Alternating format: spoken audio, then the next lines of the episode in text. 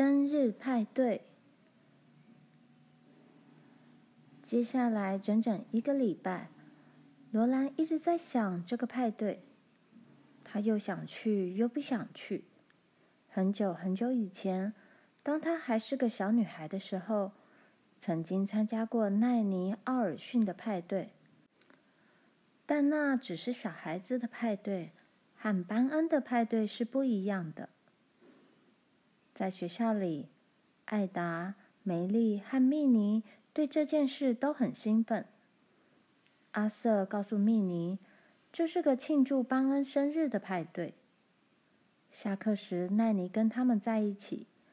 基于礼貌，他们不能再谈这个派对，因为奈尼没有接到请帖。他也无法来参加派对，因为他住在乡下。举行派对的那天晚上，罗兰七点钟就穿好衣服，准备妥当了。梅丽会来找他一起去火车站，但是他还要过半个小时才会到。罗兰试着去看他喜爱的丁尼生诗集。到花园里来吧，莫德。黑蝙蝠，夜都已飞去。到花园里来吧，莫德。我独自站在门边，忍冬的香气四处弥漫，玫瑰的芬芳随风飘散。他无法安静地坐着，于是又朝墙上的镜子看了一眼。他好盼望变得又高又苗条，因此几乎希望能从镜子里。看见一个瘦瘦高高的女孩子，但是她在镜中看见的却是个矮矮胖胖、穿着蓝色开司米衣裙的女孩子。但至少这是一件美丽的少女衣裙，裙子很长，盖住了她那双带扣鞋子的鞋面。大褶裙的褶缝在背后收得紧紧的。褶裙上是件紧身衣，胸前秘密扣着一长排绿色的小纽扣，下摆在腰际散开，裁成大大的尖角。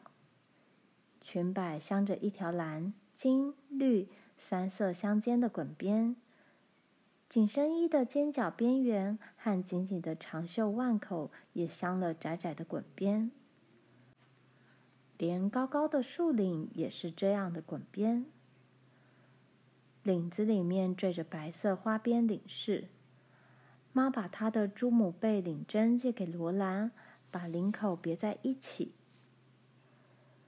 罗兰在衣服上找不出任何一点缺陷，但是，哦，她多么希望能长得又高又苗条，就像奈尼·奥尔逊一样啊！他的腰肢圆得像棵小树，手臂虽然比较细长，但也是圆圆的。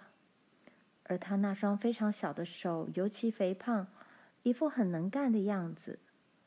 他们不像奈尼的手那么纤细柔弱，甚至连镜子里的脸都是圆的。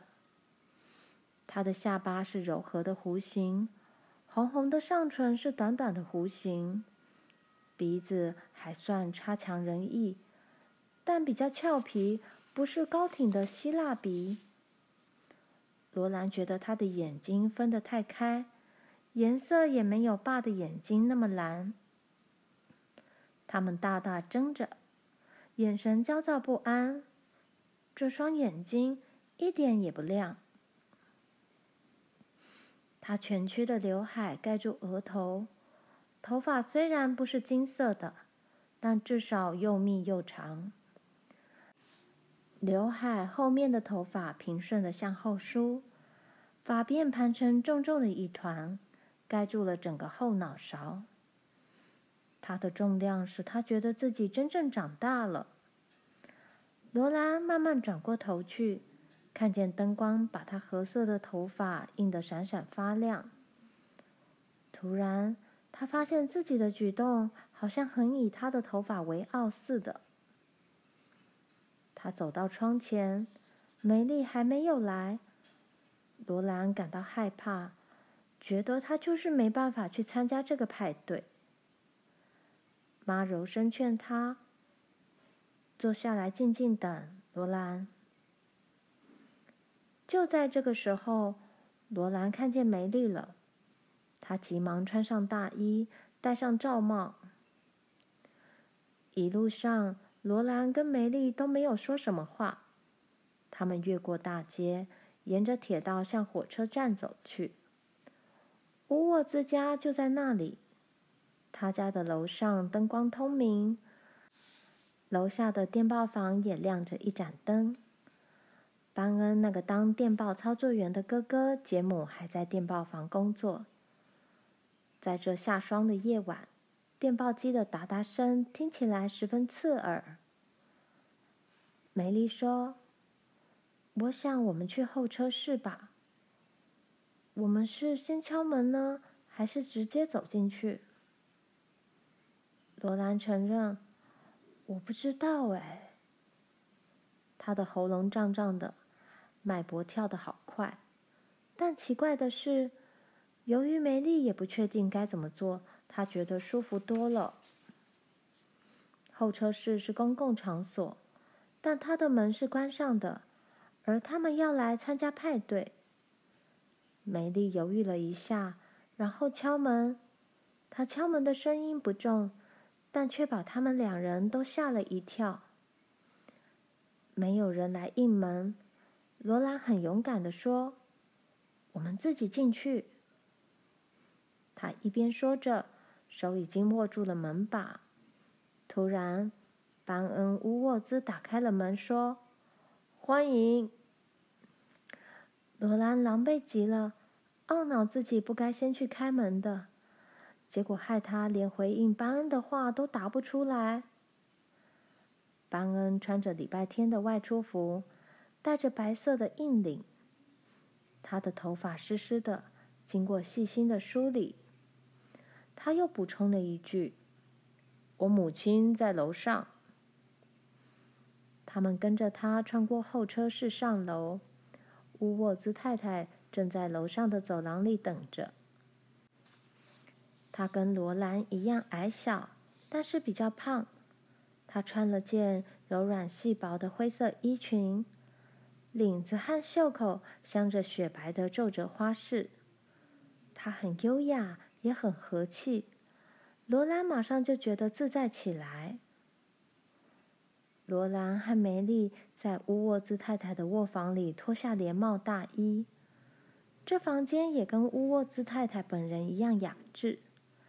美丽的床上铺着手工编织的白色床单，枕头上附着皱边的枕巾。他们有点不敢把大衣放到床上。窗户上白色细麻布做的窗帘被拉开了，分别系扎在两边。小小的圆桌铺着钩花小桌巾，上面放着一盏灯。衣柜上也铺着相称的白色钩花台布。连镜子上面都悬垂着白色的花边。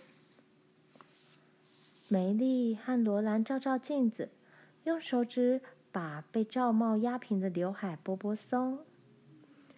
接着，吴沃兹太太非常和气地说：“要是你们已经准备好了，请到客厅来。”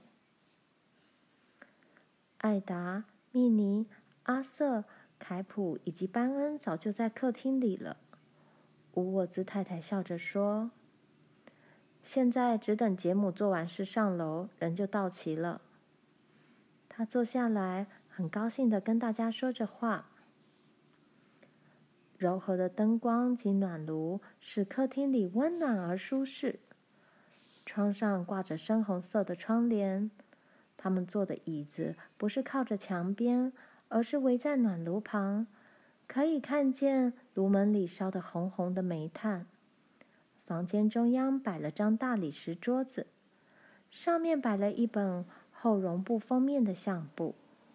下层的架子上还摆了好几本书。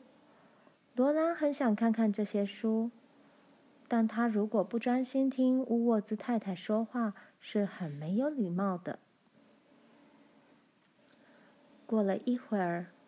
乌沃兹太太说声失陪，就到厨房里去了。接下来，每个人都待在那里，不动也不出声。罗兰觉得他应该说点话，但却想不出来要说什么。他的脚似乎太大了，手也不知道该放在哪里。他朝门的方向望过去，看见一张铺着白布的长桌子。上面摆着亮晶晶的杯盘刀叉，桌子上方有盏灯，吊在从天花板垂下来的金色长链上。乳白色的灯罩四周悬垂着许多玻璃灯饰，一切都那么好看，但是罗兰却忘不了她的脚。她想把脚再往裙里缩。她看看其他的女孩子。知道自己必须说点什么，因为别人都说不出话来。然而，他没办法打破这种沉默。当罗兰想到这个派对跟社交联谊会一样使人不自在时，他的心也跟着沉了下去。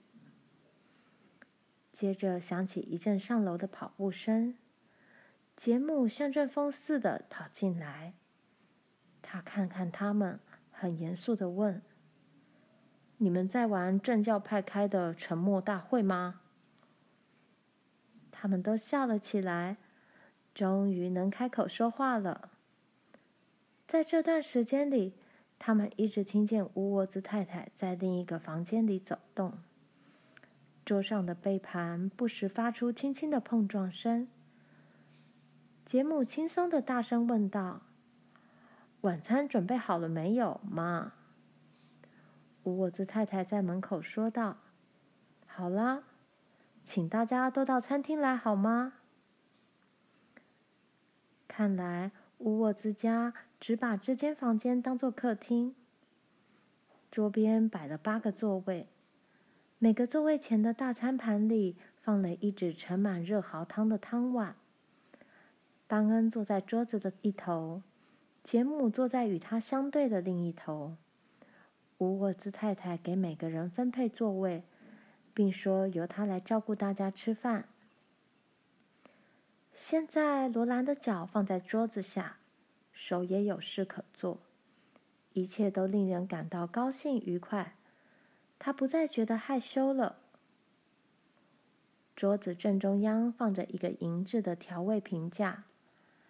架子里放着雕花玻璃做的醋瓶、芥末瓶、辣椒瓶、高井盐瓶和胡椒瓶。每个人面前的餐盘是白瓷做的，盘子边缘描绘着十彩碎花图案。餐巾折成大花的形状，竖立在餐盘旁。最美妙的是，每个餐盘前都放了一个柳橙。这些柳橙切成花朵的形状，柳橙皮由上向下切成小小的一片往外翻，好像是金色的花瓣。花瓣里包着细薄白皮的柳橙肉瓣。光是这碗蚝肉汤就足以举行一个派对了。乌沃兹太太端上一钵圆圆的小咸饼配汤吃。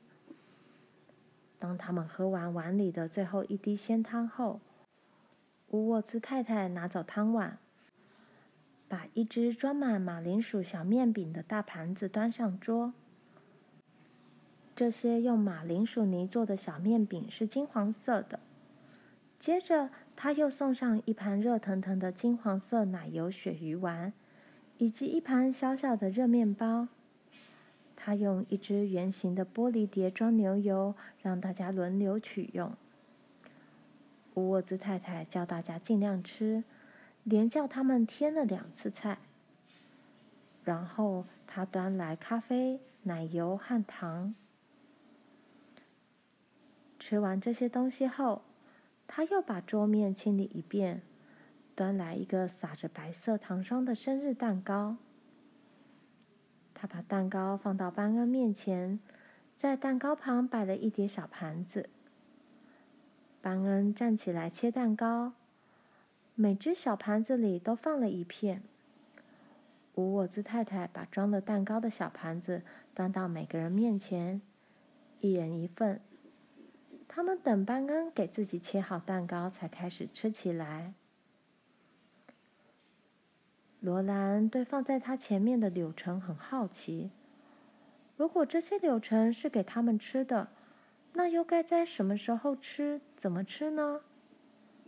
柳橙真是漂亮，吃掉太可惜了。不过，他曾经吃过几瓣柳橙，他知道那味道有多好。每个人都吃了一点蛋糕，但是没有人去碰柳橙。罗兰想，也许这些柳橙是让他们带回家的，也许他可以带一个柳橙回去，跟爸妈、玲玲以及葛丽丝分着吃。不久，每个人都看见班恩拿起了他的柳橙，小心的放到盘子上，剥掉花瓣形的皮。把柳橙分成一半一半，他拿起一半柳橙咬了一口，然后又吃了一口蛋糕。罗兰跟着拿起他的柳橙，其他的人也拿起自己的柳橙，他们小心地剥掉皮，分成一半一半，配着蛋糕一起吃。晚餐结束的时候，盘子里整整齐齐放着柳橙皮。罗兰记得要用餐巾轻轻按一按嘴唇，然后折好。其他的女孩子也这么做。班恩说：“现在我们下楼玩。”他们都从桌边站了起来。罗兰低声对梅丽说：“我们是不是应该帮忙洗盘子？”艾达直接问：“乌沃兹太太，我们帮忙先把碗盘洗了好吗？”乌沃兹太太谢谢他们，说道：“你们去玩吧，孩子们，不用管这些盘子。”壁灯把楼下宽敞的候车室照得好亮，烧得火红的暖炉使得室内非常温暖。空间很大，足够他们玩刺激活泼的游戏。他们先玩丢手帕，又玩捉迷藏，最后当大家都累得直喘气，坐在凳子上休息时，杰姆说：“我会一种你们从来没玩过的游戏。”大家都急着想知道是什么游戏。杰姆说：“嗯，我想它还没有名字，这游戏实在太新了。”你们都到我办公室来，我教你们怎么玩。办公室很小，几乎没有地方让他们照杰姆的话站成一个半圆形。杰姆站在这个半圆形的一头，班恩站在另一头。大家就这样挤在杰姆的办公桌旁边。杰姆叫大家手牵手。他告诉他们：“现在站好，不要动。”大家都静立不动，不知道下一步要做什么。突然，一阵烧烫的刺痛感快速穿过罗兰的身上，所有握着的手都猛然一抽。女孩子惊叫起来，男孩子大声叫嚷。罗兰吓了一跳，可是他没有出声，也没有动。其他的人全都兴奋地开始追问。那是什么？那是什么？你做了什么？杰姆，杰姆，你是怎么做的？凯普说：“我知道那是你的店，杰姆，但你是怎么弄的？”杰姆只是大笑，问道：“你什么感觉都没有吗，罗兰？”罗兰回答：“哦，有，我感觉到了。”杰姆觉得好奇怪。那你为什么不叫呢？罗兰反问他：“叫有什么用？”杰姆无法回答。他跟其他的人一起追问道：“可是那是什么？”杰姆只是回答说：“没有人知道。爸也说过，没有人知道电是什么。